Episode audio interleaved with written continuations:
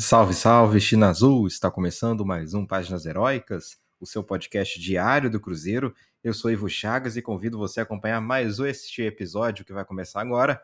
Pessoal, nos siga nas nossas redes sociais, no X é o arroba Página Heroicast, no Instagram, Páginas Heroicas Cast. Inclusive no Instagram, é, temos colocado bastante conteúdo lá, inclusive fizemos ali dois Reels com os treinadores que poderiam vir para o Cruzeiro. E falamos também em um desses Reels do treinador que é o favorito nesse momento, de acordo com algumas fontes, para assumir o cargo no Cruzeiro. Então, se você estiver na dúvida aí de quem é esse treinador favorito, de qual é a trajetória dele no futebol, deem uma olhada lá no nosso Reel no Instagram e também, é claro, nos stories lá que tem sempre informação diária daquilo que a gente vai trazer no nosso podcast. Por isso que é importante também acompanhar lá no Instagram e é uma plataforma que nos possibilita trazer vídeos, trazer, enfim, coisas que aqui, em termos de imagens, não podemos, porque é um podcast apenas de fato de áudio. E aí também o Instagram acho que é uma ferramenta muito importante porque possibilita uma comunicação mais direta com vocês, ouvintes aqui do podcast, e que podem e devem a qualquer momento, caso sintam a necessidade, caso queiram contribuir, mandar uma mensagem lá para nós, um direct, que nós tentaremos responder o mais rápido possível. E se for uma pergunta para trazer aqui no nosso podcast, essa pergunta também será feita com seu nome e tudo, para que, enfim, a gente consiga aí um maior diálogo, um diálogo mais interessante, mais direto com a torcida do Cruzeiro. Bom, pessoal, sem mais delongas, vamos falar aqui dos temas que serão trazidos para hoje. É, a situação de um volante aí que saiu lesionado, vamos falar o que aconteceu e qual é a perspectiva aí em relação a ele, as chances de rebaixamento do Cruzeiro pelo FMG, já adianto que estão cada vez maiores. Quem será o treinador do Cruzeiro? Ainda não se sabe, mas vamos trazer algumas informações aí que foram adiantadas por diversas fontes para a gente tentar, quem sabe, chegar a esse nome. E também voltamos hoje com mergulhando na história num dia como hoje. Hoje tem um jogo especialíssimo um jogo que aconteceu há 10 anos e vocês se, se subtraírem em 2023 de 2000 é, e, e, e, menos 10, né? Vai dar 2013. O que, que aconteceu há 10 anos, em 2013? Pois é, coisa boa aí, coisa pra gente lembrar com saudade de um tempo em que o Cruzeiro era o Cruzeiro. Bom, pessoal, então é isso. Até daqui a pouquinho, então, tá bom?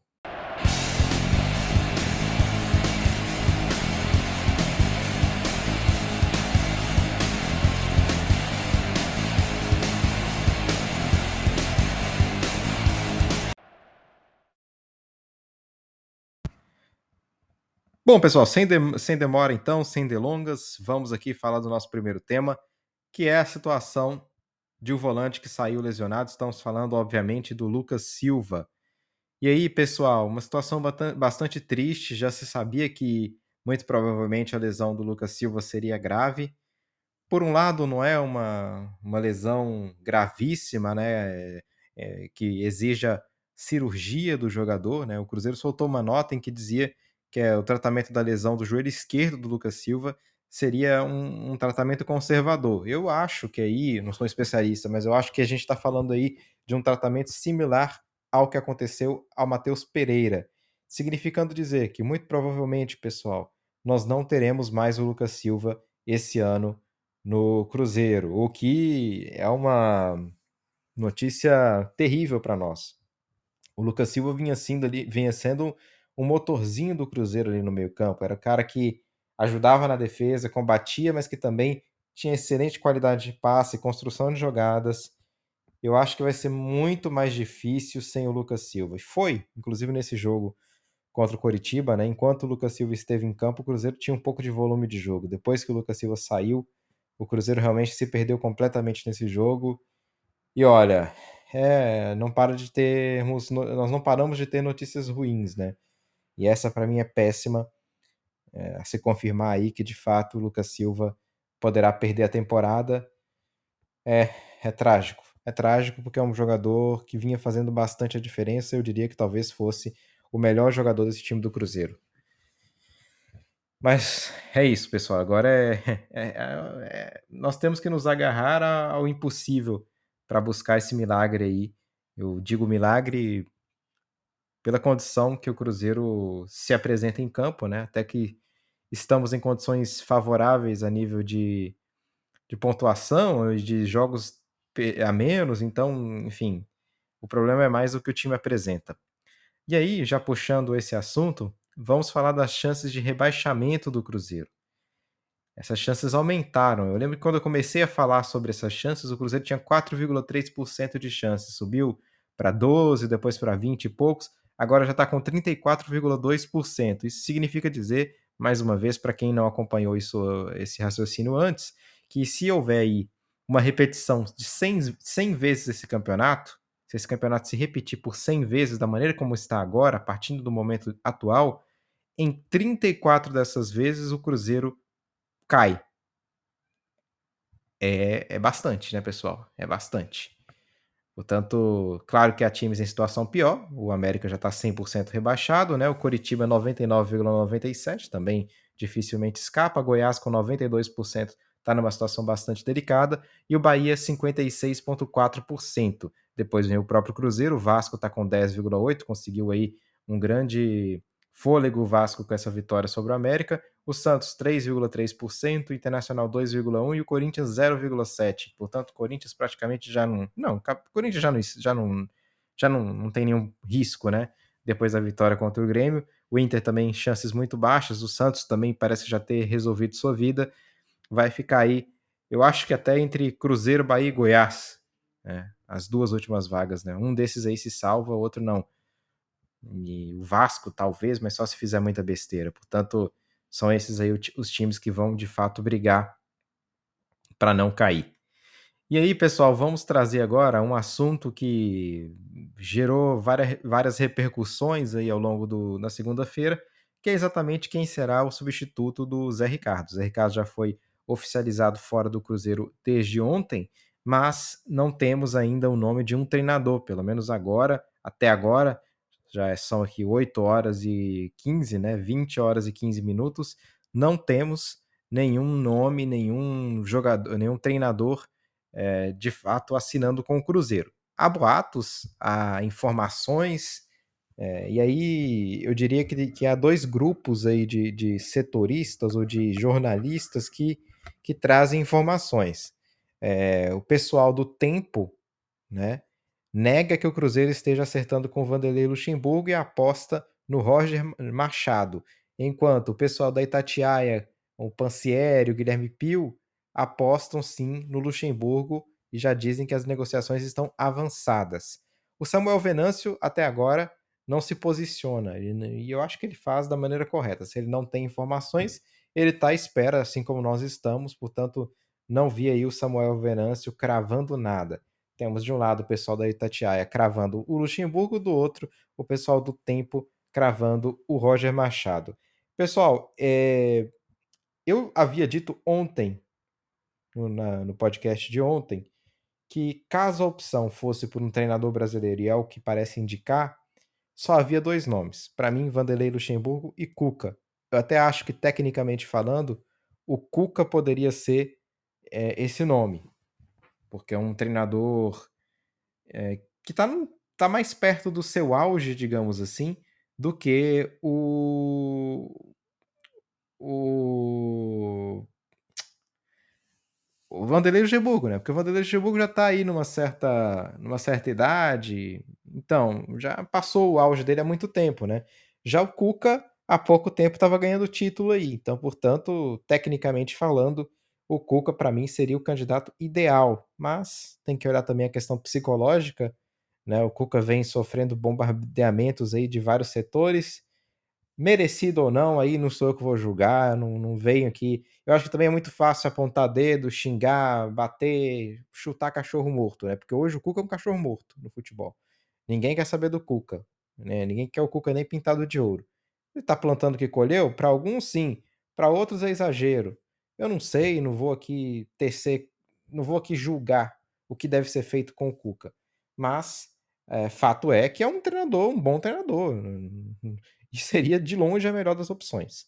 Mas não vem justamente por, por ser um treinador execrado aí por, por, por todo várias ampla, a ampla parcela da, da população não gosta do, do, do Cuca, né? E, e o execra totalmente. Então, dentre todos esses aí brasileiros, para mim, excluindo o Cuca, seria o Vanderlei Luxemburgo. E aí é, parecia que realmente seria esse o caso, o Luxemburgo seria o contratado. Houve uma certa uma certa mudança, digamos assim, e aparentemente quem vem realmente é, pode estar aí entre Luxemburgo e Roger Machado. Roger Machado, pessoal, eu vou ser bem sincero com vocês, para mim é uma péssima de uma aposta, é uma péssima de uma aposta. Primeiro, o Roger Machado nunca foi um treinador vitorioso, nunca foi um vencedor. Ele só venceu estaduais na carreira dele. Já começa por aí. Ah, Ivo, mas a gente não precisa de treinador vitorioso. A gente tem, precisa de treinador que seja capaz de chegar, dar um choque e escapar. Pessoal, o Roger Machado teve dificuldades em fazer o Grêmio subir ano passado. Tanto que ele foi demitido para a chegada do, uh, do Renato, né? Ao longo do campeonato da Série B do ano passado. E o Grêmio, convenhamos, tinha um elenco superior ao do Cruzeiro, muito superior. Tanto que agora, com uma base pareci parecida, quase a mesma base da Série B, o Grêmio está lá brigando por título. Claro que o Soares faz toda a diferença do mundo, né? Mas, ainda assim, é uma base importante do Grêmio. E aí o Roger Machado foi incapaz de fazer o Grêmio jogar. Para mim, eu acho que o, o, Roger Machado está mais defasado que o Luxemburgo em termos de, de, de mostrar serviço. O Luxemburgo ainda ali um, tem um lapso ali de bom trabalho. Até no Cruzeiro, né? Conseguiu salvar o Cruzeiro do, re, do rebaixamento para a Série C. Mas aí eu não acredito em nada no trabalho do Roger Machado. Eu acho que é um péssimo nome. Espero mesmo que isso aí seja pegadinha, que não seja nenhuma realidade. Bom, é, vamos aguardar. A verdade é essa. Temos que aguardar, temos que saber o que, que a diretoria vai querer com, vai querer trazer, qual tipo de treinador, enfim. Olha, agora que eu até não falei na, na anteriormente, acabou de sair uma, uma informação aqui do Samuel Venâncio em relação ao Lucas Silva, de que o Lucas Silva provavelmente fará um tratamento intenso para poder voltar antes do fim do campeonato, para poder aproveitar aí, quem sabe, as duas últimas partidas, que são importantíssimas e são difíceis, né, contra Palmeiras e Botafogo, Botafogo e Palmeiras. Portanto, existe a esperança de que o Lucas Silva ainda volte a jogar se esse tratamento intensivo der certo, que seria excepcional para nós, que a gente precisa muito do Lucas Silva. Nem que seja para uma partida já fará diferença, porque é um jogador excepcional. E aí, Outra informação que a gente já tinha. É, eu já tinha ouvido falar aí ao longo da semana, que inclusive foi ventilada, né? Também vem do Samuel Venâncio. E o Cruzeiro deve ir a Itu, no interior de São Paulo, Atibaia, Itu, porque o clima tá pesado em Belo Horizonte, querem poupar aí os atletas. Eu vou falar uma coisa para vocês. É... Ô, pessoal, eu, eu, eu não entendo essa diretoria do Cruzeiro, porque ao invés de correr, de fugir, por que, que não abrem debate? Por que, que não vão conversar com a torcida? Por que, que não chamam o torcedor para conversar, para falar sobre o que está acontecendo, para dar o lado da versão deles, para se desculpar pelos erros que vem acontecendo e que são sim parcialmente culpa deles e de várias de várias ideias, de várias eh, de vários tipos de decisões que foram tomadas. Eu não vejo essa diretoria dá o braço a torcer para nada, sabe? É fugir, é não dar a cara, é simplesmente isso, ao invés de encarar, de, de quem sabe abrir um diálogo. É difícil. Mas enfim, é, é o que eles estão planejando, é o que eles vão fazer. Provavelmente vão para o interior de São Paulo para fugir da torcida no, do Cruzeiro. Mas aí, olha, uma hora tem que voltar para Belo Horizonte. E quando isso acontecer, é óbvio a torcida vai se manifestar. Então, eu, eu sinceramente, olha, eu não, eu não acho que fugir seja a solução para nada. Mas é o que eles estão tentando neste momento. Bom, pessoal, é isso. Se houver alguma decisão em relação ao treinador, vou colocar lá no Instagram para que vocês também acompanhem alguns dados, algumas análises a respeito desse treinador e depois a gente vai trazer aqui já no, no, no próximo episódio, caso haja de fato essa escolha de treinador, vamos trazer aqui pormenorizado é, os dados desse treinador, os últimos resultados, enfim, para que vocês também possam dar, fazer o julgamento de vocês. Eu espero muito que não seja o Roger. Vamos ver. Bom, e agora, pessoal, vamos falar do Mergulhando na História num dia como hoje. A gente vai falar de um jogo que aconteceu há exatos 10 anos. Esse jogo aconteceu no dia 13 de novembro de 2013. O jogo foi realizado no Barradão. Cruzeiro 3, Vitória 1. 34ª rodada do Campeonato Brasileiro de 2013 e esse foi o jogo em que o Cruzeiro matematicamente se sagrou tricampeão nacional. Foi um jogo muito especial para todos nós. O Cruzeiro veio a campo naquela ocasião com o Fábio, Mike. O Mike será o nosso homenageado de hoje. Dedé, Léo. Eu vou abrir um parênteses aqui para vocês, tá? E depois, até se alguém puder me dar opinião, eu deveria homenagear o Dedé? Eu não me sinto bem ao homenagear o Dedé. Queria muito, porque é um, foi um jogador importantíssimo, jogador negro. Estamos aqui no mês da consciência negra. E um jogador que, se não tivesse falado as merdas que falou, poderia ter saído como um ídolo do Cruzeiro. Foi bicampeão brasileiro. Mas assim, eu não consigo homenagear o Dedé. Por mais que eu, que eu saiba a importância que ele teve dentro de campo, eu acho que é um, um, um jogador que saiu aí. Não dá. Para mim, não dá. É ele, o Thiago Neves, enfim.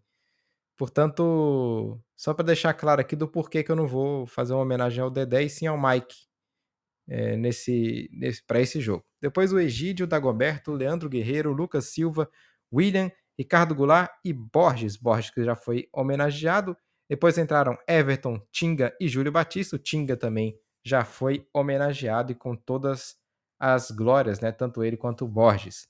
O técnico era o Marcelo Oliveira. Do lado do Vitória, Tínhamos Wilson, Ayrton, Vitor Ramos, Cadu, Juan, Marcelo e depois Euler, Luiz Cáceres, Marquinho, Renato Cajá, depois William Henrique, Dinei e Escudeiro. Portanto, esse era o time do Vitória que foi derrotado.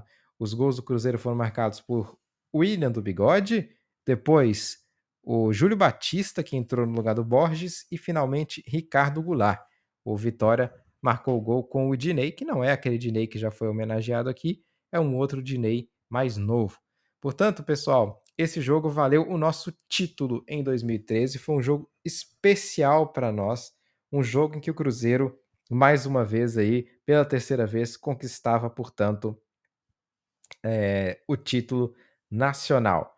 Portanto, agradecer aí esses jogadores excepcionais que passaram pelo nosso Cruzeiro e que, sem dúvida nenhuma, ficarão marcados para a história por todo o sempre como sendo os protagonistas desse título importantíssimo.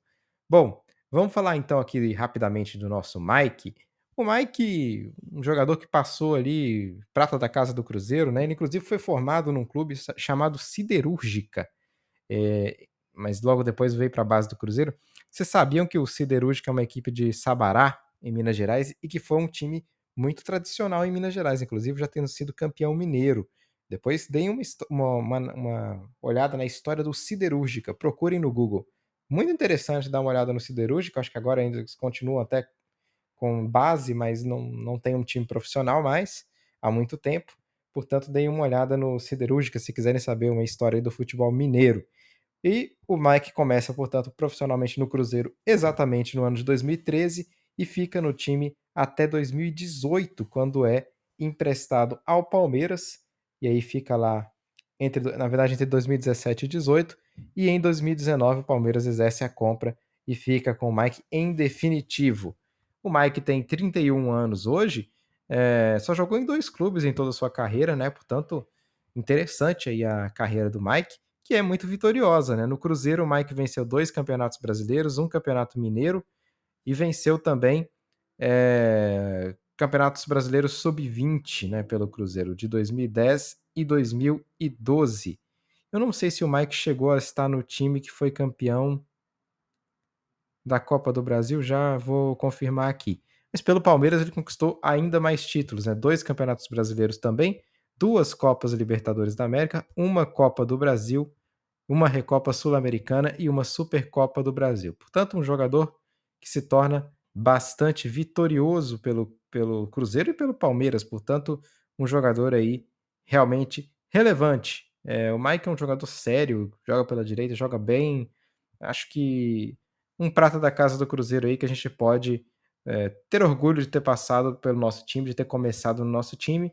Não é um cracaço de bola, mas eu acho que o Mike é, foi um dos maiores, uma das maiores é, revelações que o Cruzeiro teve aí nos últimos tempos, né? Eu acho que foi um jogador. Até teve um, teve um episódio aí qualquer que a gente foi falar dos anos em que o Cruzeiro ganhou a, um campeonato brasileiro, sub-20, né? E um desses anos o Mike foi o destaque. Portanto, a gente até falou que talvez seja aí o, o, jogador mais vitorioso dessa geração, né? Sem dúvida nenhuma. Portanto, aí, um grande abraço ao Mike e desejos de, de boa sorte para ele nesse, nessa carreira dele, né? Que não tenha boa sorte no jogo entre Cruzeiro e Palmeiras, mas em todos os outros é, o Mike, que tenha boa sorte, tá? Vai disputar o título agora mais uma vez com o Palmeiras. Portanto, pessoal, é isso. Muito obrigado mais uma vez pela audiência de vocês. Crescimento bastante grande da audiência a gente vem acompanhando. Crescimento do engajamento no Instagram, crescimento realmente da participação do pessoal. E para crescer ainda mais, mandem mensagens que a gente pode trazer para cá, tá bom, pessoal? Mais uma vez, muito obrigado. Saudações celestes. Até amanhã.